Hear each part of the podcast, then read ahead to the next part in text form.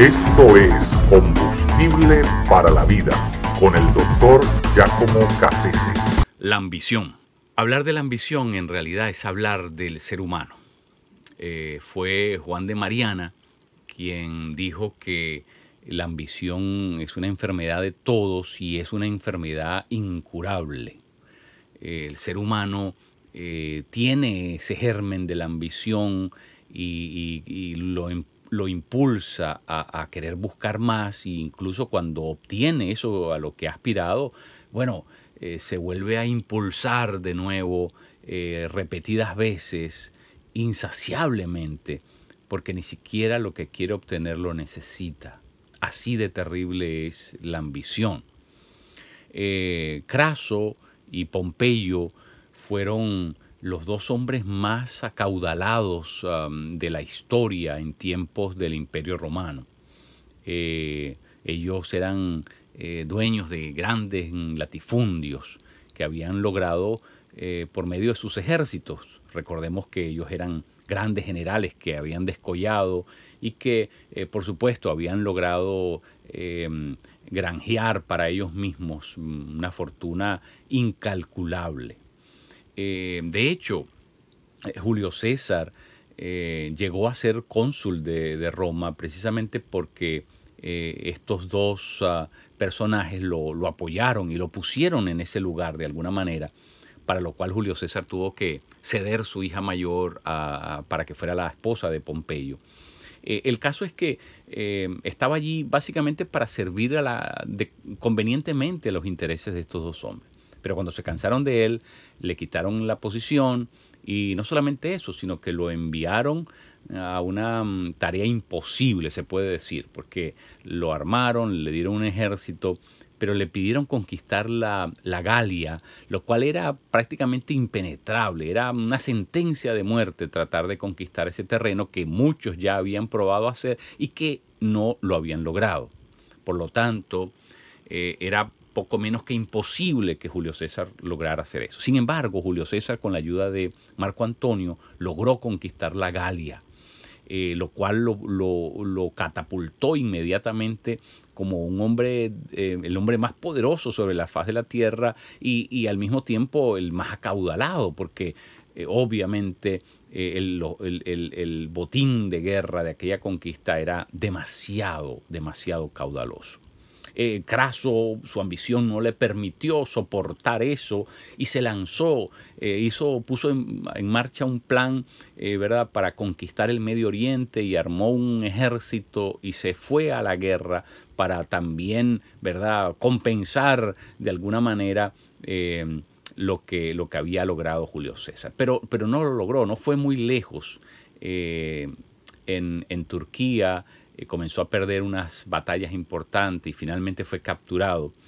Y le hicieron, eh, le dieron muerte de una forma ejemplar, una, una lección para todos los ambiciosos.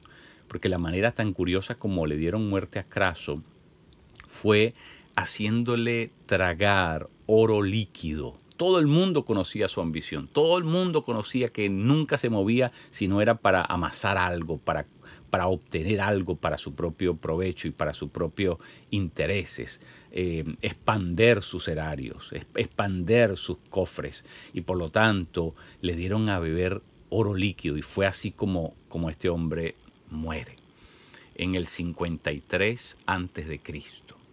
En el 48 muere Pompeyo, perseguido por el propio Julio César en una región griega eh, llamada eh, Tesalia.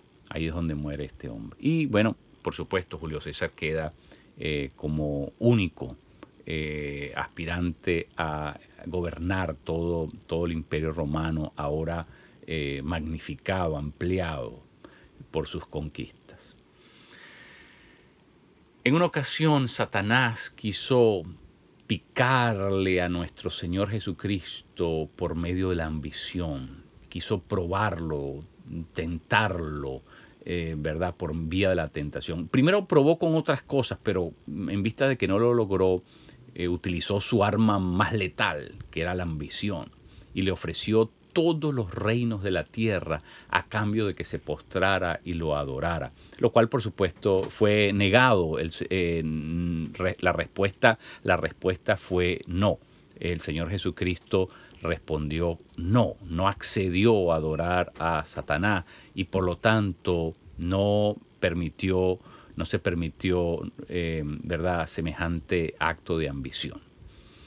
Eh, pero esto nos habla de algo que tenemos que tener en mente, que es muy importante, y es que Satanás va a utilizar esa arma todas las veces que le sea posible. Va a tratar de doblegarnos de muchas maneras, pero si no logra hacerlo, va a probar con la ambición, porque la ambición es algo a lo que el ser humano responde. Y por eso nosotros tenemos que, tenemos que ser gente muy cuidadosa. Me preocupa que en muchos púlpitos la ambición se propone como una virtud es decir, prácticamente que se enseña a los, a los hermanos de la iglesia a ser ambiciosos, es decir, a aspirar más, a querer más, a querer eh, obtener más cosas.